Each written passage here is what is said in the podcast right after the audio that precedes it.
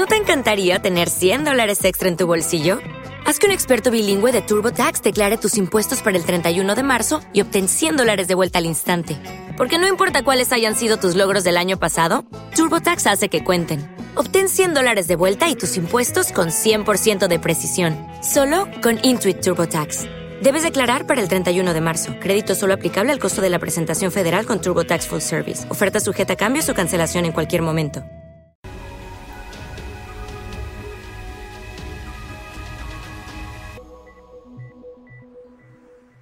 Buenas, qué grato contar con su compañía en el gran debate con Adolfo Veje. Un tema que tiene que ver con los niños. Maltrato infantil. Colombia tiene un récord no muy bueno en esa materia y uno ve la noticia en los periódicos, en los medios de comunicación, y casi que hace parte del paisaje. No ve ni el rechazo social suficiente, ni las medidas suficientes, excúseme la redundancia, para enfrentar y para atacar el fenómeno, salvo contadas excepciones como la que aquí vamos a resaltar. Ya vamos punto por punto a analizar el tema. Quiero saludar a la doctora Isabel Cuadros, Asociación Afecto, Usted sí lucha por los niños, por eso hablo de sesiones, pero el ambiente general en Colombia casi que sin darse cuenta es propicio para el maltrato infantil. Sin ninguna duda, nosotros somos un país de personas traumatizadas. Eh, hay un conflicto armado que pues, fue de 60 años, pero no solamente es eso, sino toda la violencia intrafamiliar, el maltrato infantil, la violencia contra las mujeres. Y obviamente todo eso tiene que redondar en que eh, tenemos unas personas que muchas veces, eh, pues realmente por todo ese trauma son irascibles, son depresivas, eh, reaccionan violentamente a veces. Sin que esto quiera decir que las víctimas se vuelven fácilmente victimarios, pero indudablemente ha habido un maltrato intergeneracional. Sí, niño maltratado es padre maltratador. No siempre. No siempre. La doctora Lucrecia le contesta eso porque es uno de los temas favoritos. Realmente de cada seis niños, solamente uno se nos va a volver un victimario. Es decir, la mayoría de las personas reparan, eh, dicen yo no voy a hacer lo que mi papá me hizo, lo que mi mamá me hizo, y pues realmente cambia de una generación a la siguiente. Pero claro, si hay uno de esos que se nos va a volver un victimario, e infortunadamente eso le cuesta al país una gran cantidad de dinero. Pero hay fenómenos culturales muy enraizados. La teoría de la chancleta, la teoría de la correa, incluso aceptados en el folclore. Uno ve manifestaciones musicales, y ya vamos a entrar al tema, como eh, no tiene los ojos negros, pero yo se los pondré. Es una de las letras famosas de una canción también muy famosa de música colombiana. Eso es una incitación a la violencia. No tiene los ojos negros, pero yo se los pondré. Imagínense. Eso en la música, en la historia de la música. En la literatura, en los libros. Yo recuerdo alegría, leer, de, alegría de leer, de leer. Del famoso pedagogo ecuatoriano, que no era colombiano, Evangelista Quintana, que uno, le enseñaban a leer con esta frase, la letra con sangre entra. Entonces imagínense, los, y uno va todavía a reuniones de padres de familia y dice, yo soy de la generación de la chancleta, a mí mi papá sí me daba duro y por eso soy un buen hombre. Entonces, esa raíz cultural es muy complicada. Y mi saludo a usted, doctora Lucrecia Caro. Qué gusto tenerla en este programa. Muchas gracias por la invitación. Muy contenta de estar acá y de transmitir eh, esas excepciones que usted dice, porque sí las hay, hay excepciones. Sí, el amor a los niños aquí tiene un sinónimo muy alto. La doctora Isabel Cuadros y la Asociación de Afecto. Y está generando un cambio que a veces uno mismo, por la edad, se resiste a creerlo. Dice, ¿cómo le va a hacer eso a su hijo? y uno está convencido que está bien enfocado, pero lo que eso genera. Me habló la doctora Isabel de esa relación entre niño maltratado y padre maltratador.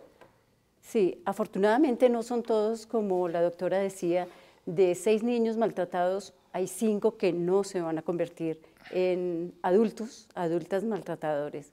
Eh, entonces hay una gran esperanza, ¿sí? tenemos mucho para hacer para seguir como cambiando esa tendencia a repetir ese maltrato. Hay mucho, mucho para hacer.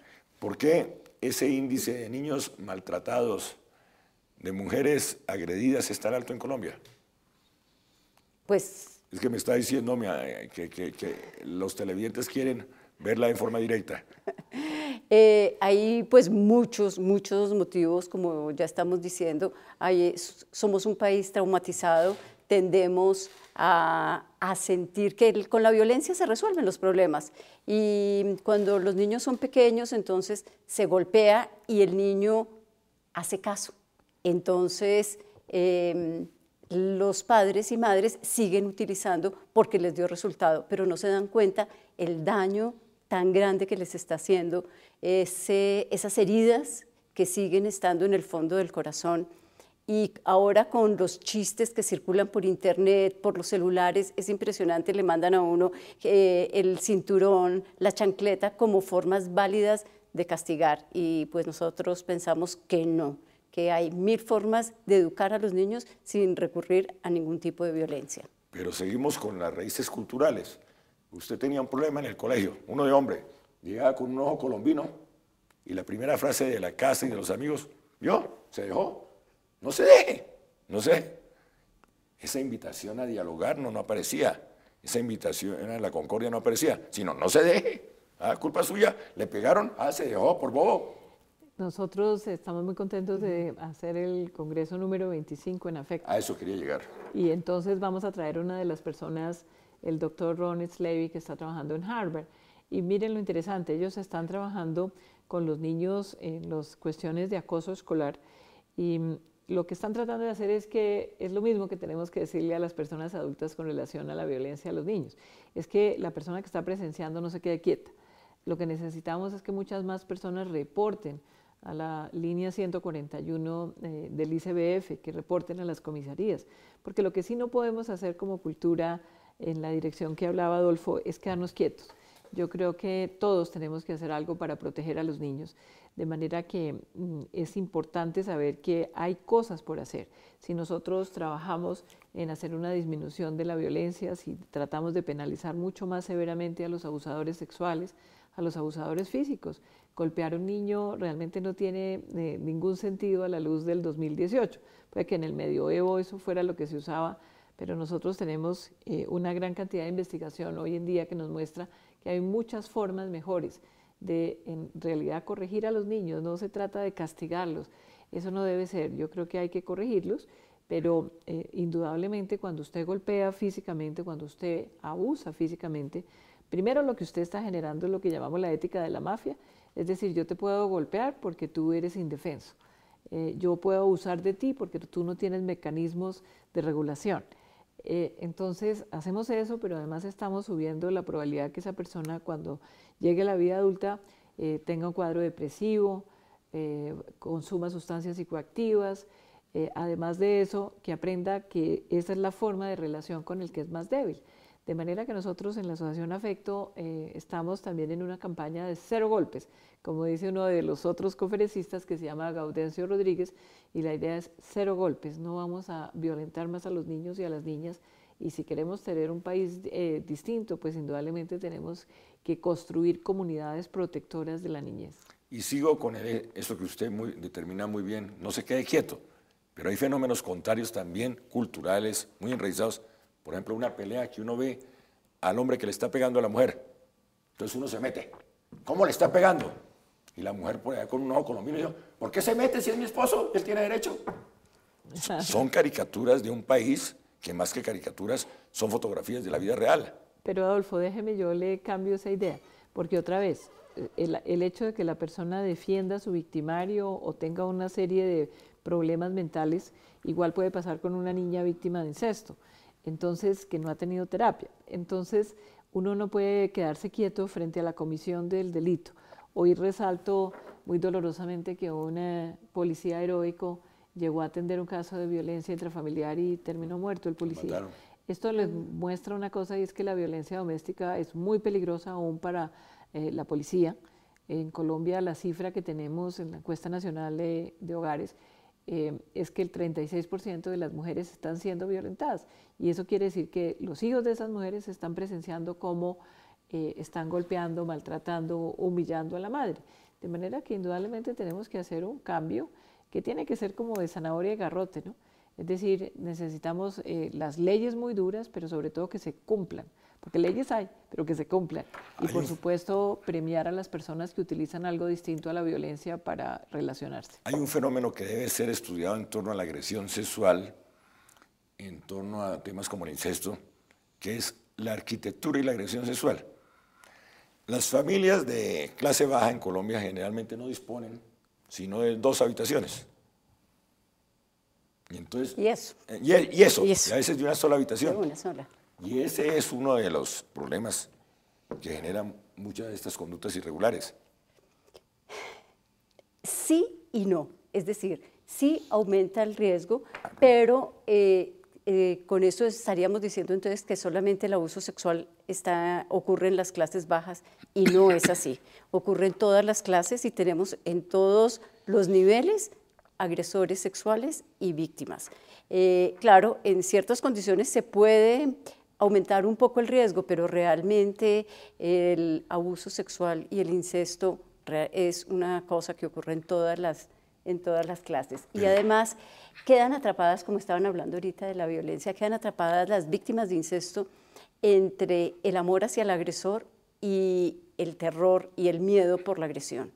Y eso lleva a que muchas veces no puedan actuar, además de amenazas y además de muchas otras estrategias que utiliza el agresor, pero también porque quedan atrapadas entre el amor y el terror y no es tan fácil actuar. Cuando el agresor está fuera de la familia, se actúa fácilmente, pero cuando está dentro y es el padre, el padrastro, el abuelo, el hermano, realmente las víctimas quedan eh, paralizadas y no saben qué hacer porque quieren a esa persona, pero no quieren el abuso y no quieren que el abuso continúe. Sí, pero sí hay un común denominador, el entorno familiar.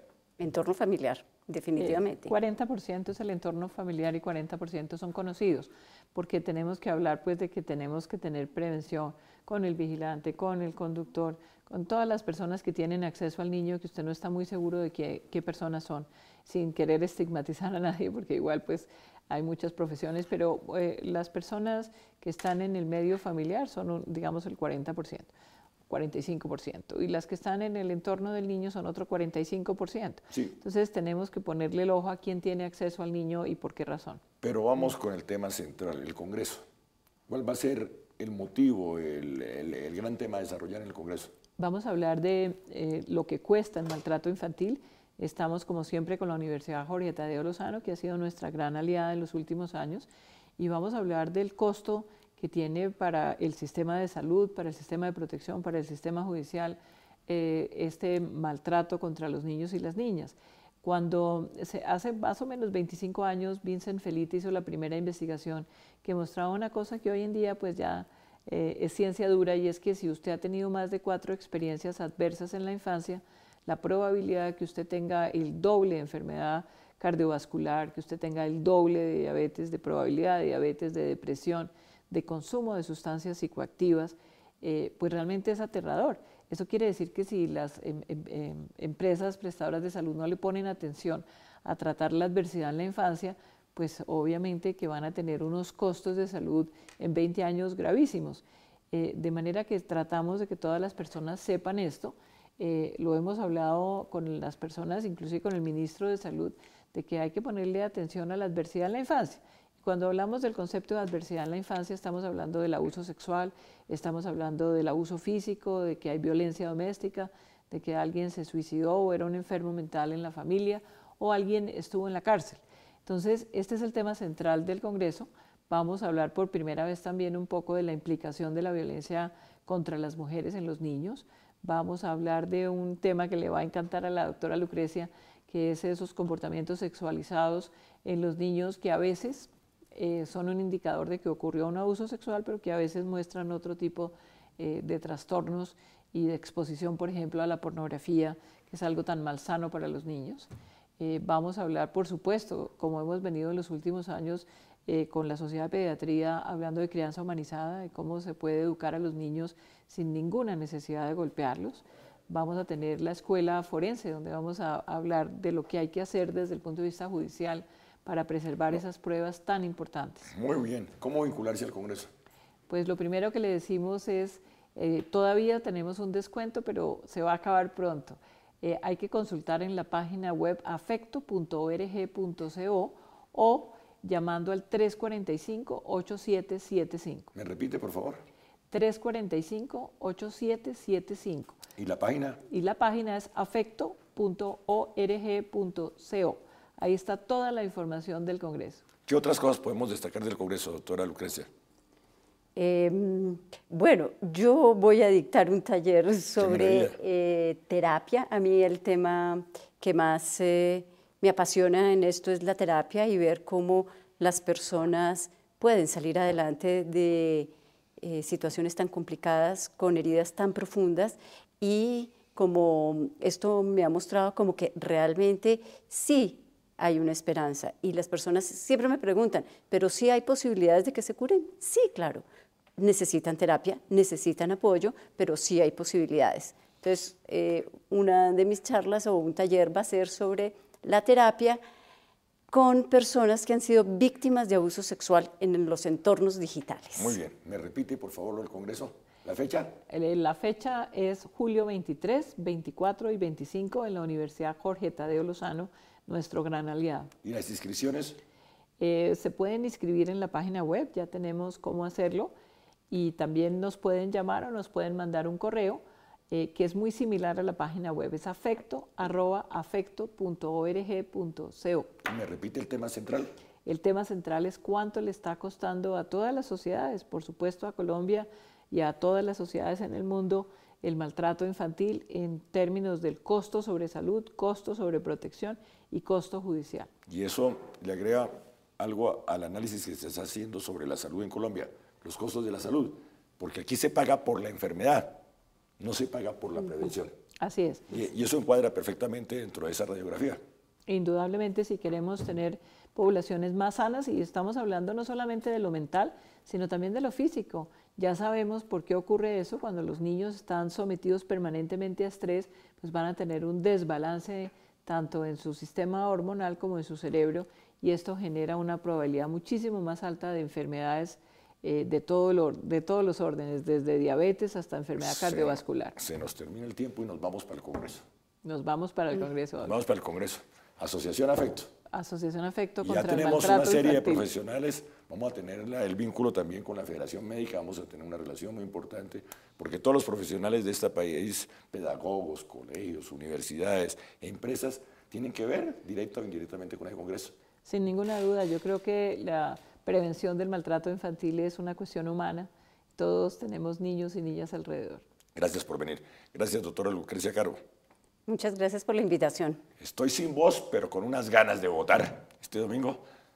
Gracias por venir. Adolfo, déjeme decirle, muy poco de niñez en ninguno de los no hay nada de niñez en los candidatos presidenciales. Eso vamos a analizar eso con los candidatos, sobre todo con los de segunda vuelta. Y a ustedes muy amables por su atención y nos vamos para el Congreso de la Asociación Afecto.